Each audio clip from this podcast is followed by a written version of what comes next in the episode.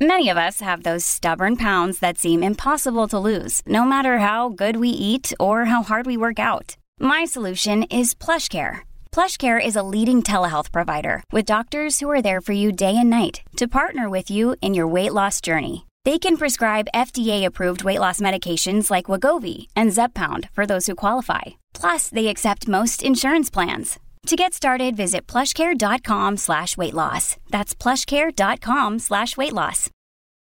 Families have a lot going on. Let Ollie help manage the mental load with new cognitive help supplements for everyone four and up, like delicious Lolly Focus Pops or Lolly Mellow Pops for kids. And for parents, try three new Brainy Chews to help you focus, chill out, or get energized. Find these cognitive health buddies for the whole fam at ollie.com. That's O L L Y.com. These statements have not been evaluated by the Food and Drug Administration. This product is not intended to diagnose, treat, cure, or prevent any disease.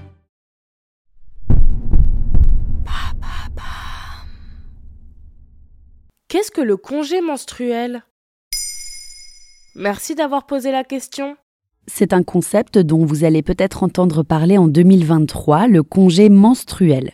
Il s'agit d'un congé légal dans le droit du travail instauré durant les règles des femmes. C'est le projet qui a été adopté par les députés espagnols jeudi 15 décembre 2022 dans un texte plus largement consacré à la santé sexuelle des femmes. Il constituerait une grande première en Europe et un cas rare dans le monde. Selon le gouvernement de gauche, la mesure permettrait aussi de briser un tabou.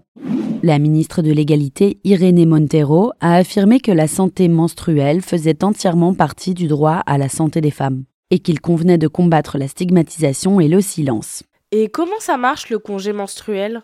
Comme n'importe quel arrêt maladie, pour toutes les personnes menstruées et souffrant de règles douloureuses, il conviendra de passer par un médecin pour obtenir un congé. Les règles douloureuses, selon un article de nos consoeurs de l'OPS, concernent quand même entre 5 et 8 femmes sur 10. Pour l'instant, aucune précision n'a été donnée concernant la durée limite de l'arrêt maladie en Espagne. 1, 2 ou 5 jours, ce sera probablement du cas par cas. Et dans les autres pays? Dans d'autres pays, comme en Indonésie, qui a déjà instauré ce congé menstruel, la durée du congé s'élève à 2 jours par mois. Le problème, c'est qu'il faut le négocier avec son entreprise pour qu'il soit rémunéré. Et puis, il faut à chaque fois prouver qu'on a ses règles par un examen médical, ce qui est plutôt décourageant. En Corée du Sud, par exemple, seuls 15% des femmes prennent un congé menstruel, craignant une charge de travail excessive qui reposerait sur les épaules de leurs collègues. Quant à Taïwan, l'arrêt maladie pour cause de menstruation s'élève à maximum 3 jours par an. Au-delà de ces 3 jours, il implique une baisse de revenus pour la salariée. Mais même au Japon, qui a instauré le congé menstruel en 1947, seulement 0,09% des salariés s'en sont saisis en 2016, dernière année pour laquelle les chiffres sont disponibles, ce qui en dit long sur le manque de succès de la mesure. Le congé menstruel est donc controversé. C'est une mesure controversée en Asie et aussi en Espagne, où les partis de droite craignent une stigmatisation des femmes.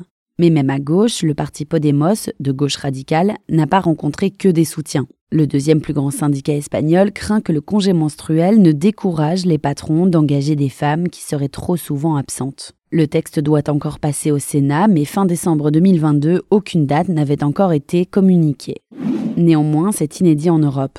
L'Espagne s'est notamment déjà fait remarquer pour ses politiques féministes. Dans le gouvernement socialiste de Pedro Sanchez, on compte plus de femmes que d'hommes. En France, le sujet reste encore largement tabou, selon le journal Les Échos. Aucun projet de loi de ce type n'est prévu, ce qui n'empêche pas les entreprises de le mettre en place pour leurs salariés.